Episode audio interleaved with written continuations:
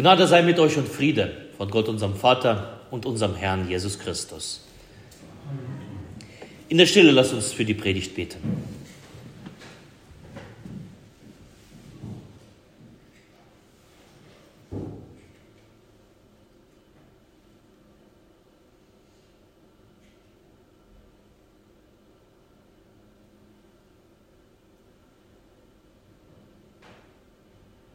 Herr, dein Wort ist meines Fußes Leuchte und dein Licht auf meinem Wege. Amen. Kann Gott zum Feind vom Menschen werden? Zu einem Gegner, der sie mit glühendem Zorn angreift? Ja, er kann. Die Bibel führt uns diese erschreckende Tatsache vor Augen, auch wenn das manchmal an unserem Gottesbild etwas zerrt, in unserem Gottesbild nicht passt. Bei der Sintflut ist Gott zum Feind von Menschen geworden und hat alle bis auf Noah und seine Familie vernichtet. Auf die Städte Sodom und Gomorra hat Gott Feuer regnen lassen, sodass sie in diesem Inferno untergingen. Am Berg Sinai am Berg Sinai entbrannte Zorn Gottes, als sein auserwähltes Volk einen Kniefall vor dem goldenen Kalb machte. Da war Gott sehr, sehr nah dran, Israel zu vertilgen. Ja, Gott kann zum gefährlichen Feind der Menschen werden, wenn sie ihm ungehorsam sind, wenn sie seine Wege verlassen. In alter Zeit, wenn einem König seine Städte abtrünnig geworden sind, zog er gegen sie zu Felde. Dieser König belagerte diese Städte, er ließ sie beschießen und er brach eine Lücke, eine sogenannte Bresche in die Stadtmauer. Und dann strafte er die abtrünnigen Bewohner. So, genau so kann Gott an Menschen handeln und hat es auch mehr als einmal wirklich getan. Zur Zeit des Propheten Ezechiel war es wieder soweit. Der Stadt Juda, der Rest des großen Reiches Israel, hatte durch Götzendienst, Abfall und durch soziale Ungerechtigkeit Gottes Zorn auf sich gezogen. Ezechiel war ein Prophet des Herrn und predigte in dem Namen des Herrn. Und diese Worte, die wir gleich hören werden, sind aus der Bibel überliefert, aus seinem Buch, Buch des Propheten Ezechiel, Kapitel 22. Überschrieben in der Lutherbibel mit dem Titel Die Schuld aller Stände im Lande. Und das Herrn Wort geschah zu mir. Du Menschenkind, spricht zu ihnen. Du bist ein Land, das nicht gereinigt wurde, das nicht beregnet wurde zur Zeit des Zorns. Dessen Fürsten in seiner Mitte sind wie brüllende Löwen, wenn sie rauben. Sie fressen Menschen, reisen Gut und Geld an sich und machen viele zu Witwen im Lande. Seine Priester tun meinem Gesetz Gewalt an und entweihen, was mir heilig ist. Sie machen zwischen heilig und unheilig keinen Unterschied und lehren nicht, was rein oder unrein ist. Und von meinen Sabbaten schließen sie die Augen. So werde ich unter ihnen entheiligt. Die Oberen in seiner Mitte sind wie reisende Wölfe, Blut zu vergießen, vergießen und Menschen umzubringen, um ihrer Habgier willen. Und seine Propheten streichen ihnen mit Tünche drüber, haben Truggerichte und versagen ihnen Lügen. Sie sagen, so spricht Gott der Herr, wo doch der Herr gar nicht geredet hat. Das Volk des Landes übt Gewalt. Sie rauben darauf äh, los und bedrücken die Armen und Elenden und tun den Fremdlingen Gewalt an gegen alles Recht. Ich suchte unter ihnen, ob jemand eine Mauer ziehen und in die Bresche vor mir treten würde für das Land, damit ich nichts vernichten müsste. Aber ich fand keinen. Darum schüttete ich meinen Zorn über sie aus und mit dem Feuer meines Grimms machte ich ihnen ein Ende und ließ so ihr Tun auf ihren Kopf kommen, spricht Gott, der Herr. Der Herr segne an uns sein heiliges Wort. Amen. Der Prophet Ezechiel, gehörte zu den Gefangenen der Obrigkeit, zu den Oberen der Israeliten, die 597 vor Christus nach Babel gebracht wurden.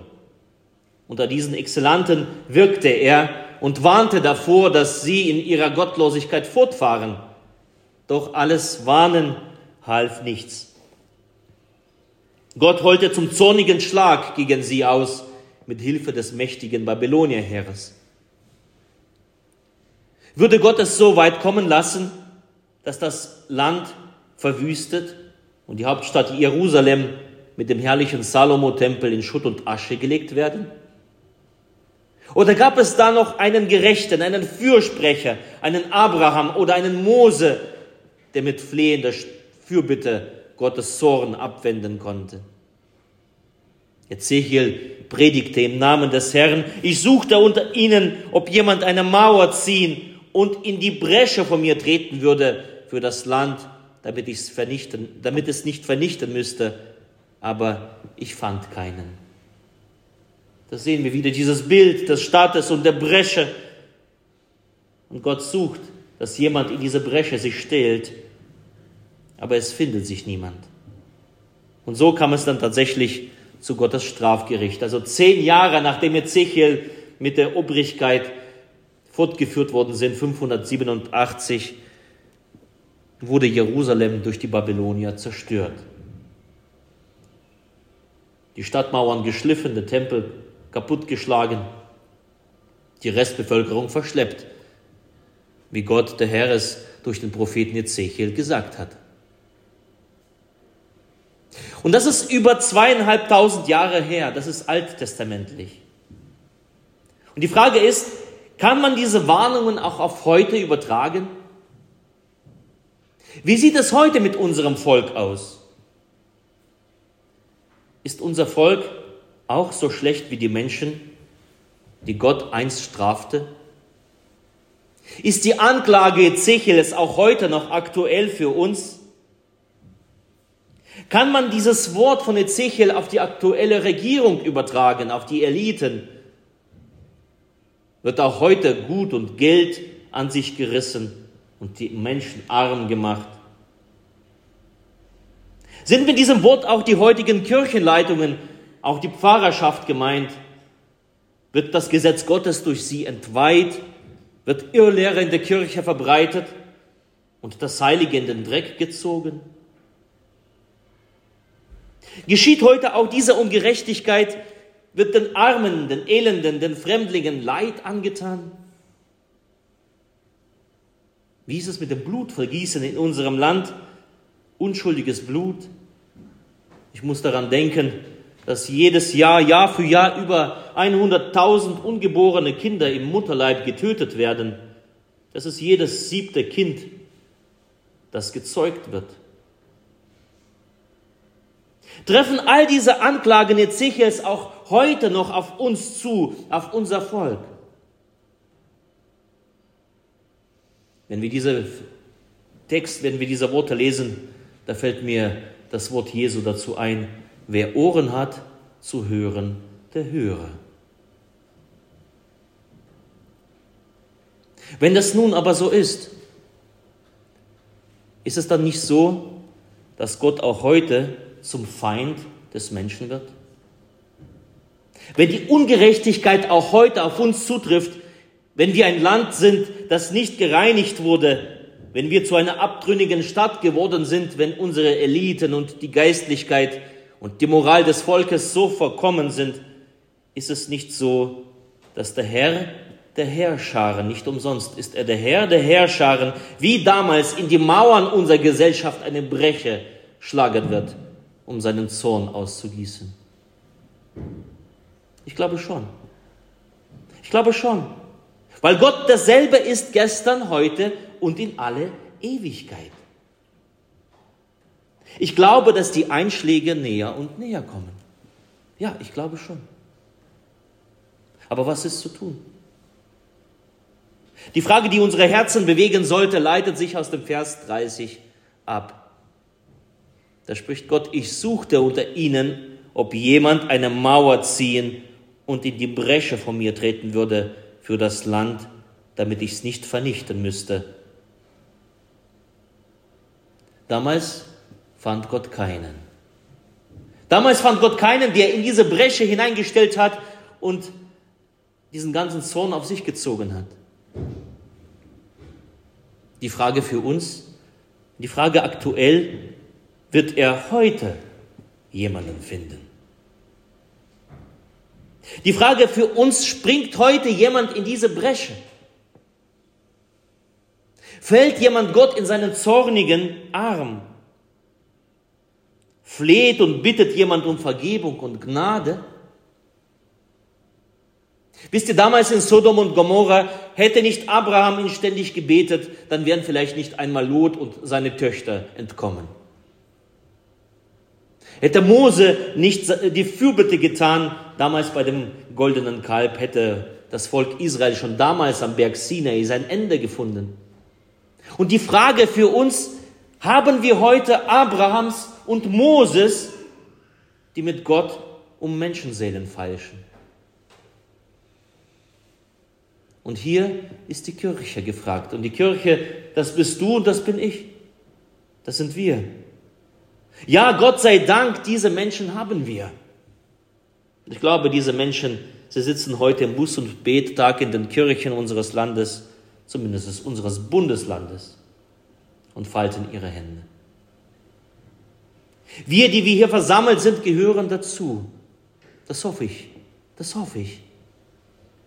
Wir wollen dazwischen treten. Wir wollen, wenn wir spüren, dass Gott unserem Volk mit Recht zürnt und das schwer, schwer strafen könnte. Doch wir wollen bitten und flehen, dass er uns nicht nach unserem Tun vertilgt, dass er nicht das Treiben unseres Volkes allzu hart straft, wie er es damals mit dem Staat Juda getan hat.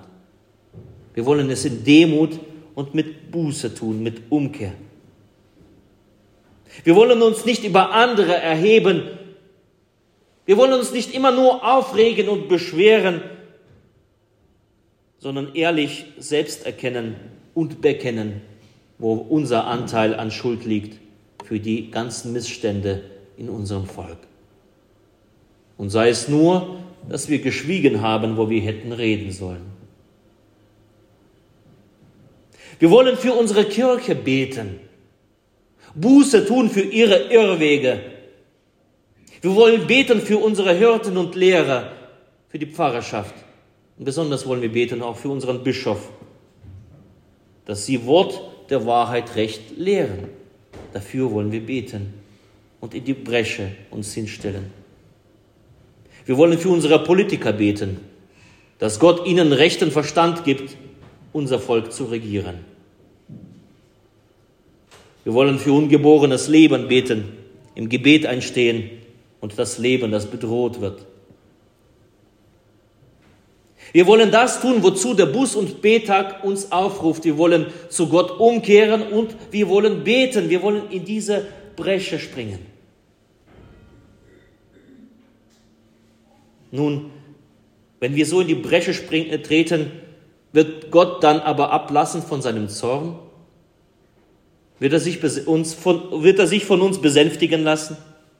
Können wir das wohlverdiente Strafgericht von unserem Volk abwenden?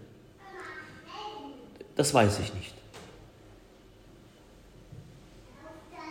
Gibt es eine Garantie, dass es für das deutsche Volk glimpflich ausgehen wird, dass uns die große Not erspart bleibt? Niemand kann es wissen ob Gott uns seinen Zorn ersparen wird.